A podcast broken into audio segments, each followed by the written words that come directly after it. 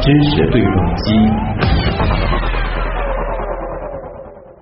十二月的第一天是世界艾滋病日，所以今天我们就来说说艾滋病。嗯，很多人啊可能觉得艾滋病离我们很遥远啊，好像只有那些私生活比较混乱又不进行安全保护的人，或者是吸毒的人才会得艾滋病。所以啊，当一些人要做手术的时候，医生他让他做术前验血，结果发现验血里面居然有一项是检查艾滋病毒，就非常不能接受，觉得像是受到了侮辱。那我们大多数人虽然说经常听到艾滋病，知道它是一种挺严重的疾病，可能是不治之症。嗯，那么再了解多一些呢，或许能够说出它的三大传播途径。但其实呢，我们对于艾滋病依然知之甚少。就比如，当我们被要求检查艾滋病毒的时候，就会觉得被冒犯。所以今天在这个世界艾滋病日，我们来给大家科普一些艾滋病方面的知识。好，就包括艾滋病的前期症状啊、潜伏期啊，艾滋病是如何让人致死的，以及如何检查、如何预防。和我们一起聊这个话题的是上海市第六人民医院体检中心主任陆建平。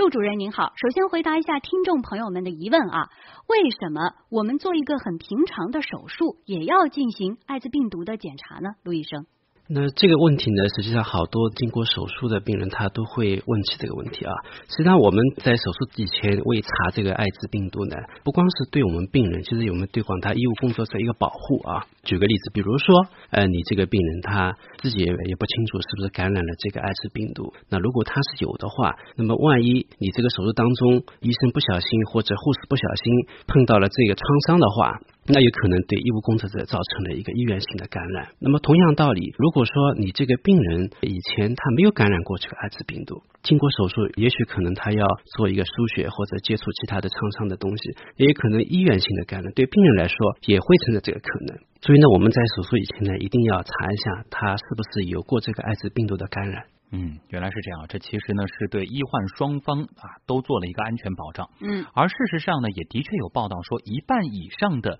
艾滋病毒感染者，他都是在被动检测时发现的。也就是说，很多感染者并不是自己主动到医院去查出来的，是他们不敢去查，还是根本没有想到自己会感染艾滋病毒呢？这个呢，要从他的这个症状来说起，因为我们一般人去看病呢，都是发觉自己不舒服了再去看。那么感染了艾滋病毒以后呢，他有很长一段时间呢，他是没有任何症状的。所以呢，好多人他即使感染了，他也不会去做这个检测。那么在什么情况下他会一个被动的发现呢？比如说他是感冒了，或者咳嗽，或者其他的疾病，他去医院检测的，或者比如说要做个小手术，哎，那么我们把这一套查下来，发现哦，艾滋病毒抗体阳性，这个时候才会发现他原来已经感染了艾滋病毒了。嗯，那么有没有一些症状可以让我们引起警惕呢？陆医生。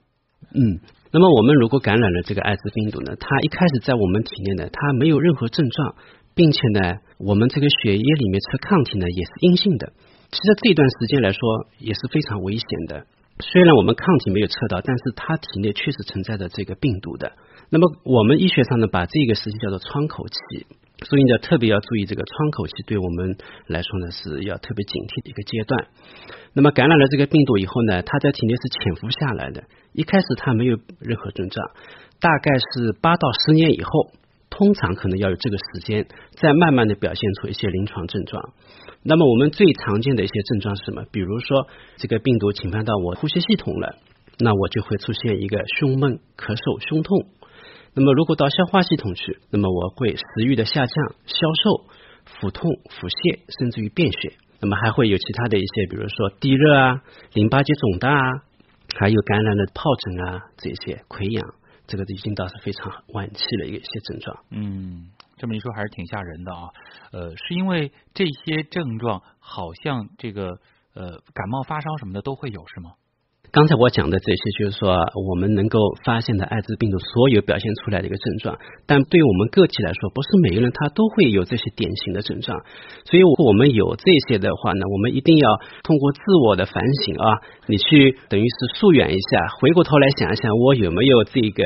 呃，接下来我们要讲的几个那个传播途径，你是不是有接触过？就我们现在艾滋病传播最多的一个途径，就是一个通过性接触来传播。最近的一个数据表示，百分之九九十多都是通过这个途径。就针对我们上海地区的啊，那么针对不同的地区，它这个传播途径还有点不一样。像云南地区，它那边因为吸毒啊可能比较多一些，那么他们呢通过静脉注射可能会传播的多。那么还有一些原来有报道过那个艾滋病村啊，那个那个倒不是这个性传播多，主要是由于存在地下卖血、非法采血的这个问题。所以刚才我们讲的，就除了一个性接触传播以外呢，我们另外一个主要的途径就是一个血液传播，包括我们刚才讲到手术的当中也会有这个概率。那么目前我们国家通过血液传播比较多的，主要是一个静脉吸毒的这个问题，静脉注射吸毒，他们就共用一个注射器。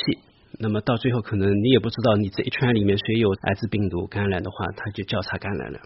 还有一个呢，就是你到外面的，比如说美容院啊，他要做一个带有创伤性的个修指甲，或者如果这一个器械没有完全消毒好，碰巧他前面做了一个也带有这个艾滋病毒的，那你就有可能会感染到这个病毒的可能。因为艾滋病人在他的体液啊，像我们最常见的一些，比如说精液。然后是女同志的阴道分泌物、唾液不算，还有乳汁，还有包括伤口损伤以后的这个渗出液。那么这些体液里面呢，它这个含病毒量呢相对来说要多一些。如果你也有口子，他也有口子，正好直接的接触，那么可能会感染艾滋病的概率会要高。那母婴传播呢？这也是我们最常见的三大传播之一。那么它主要是发生在第一个就是产前，第二个生产当中，还有呢产后有乳液的这个分泌。那么我们现在呢也可以做到一些预防的工作，比如说你产后呢不进行这个母乳喂养，进行这个人工的奶粉的喂养，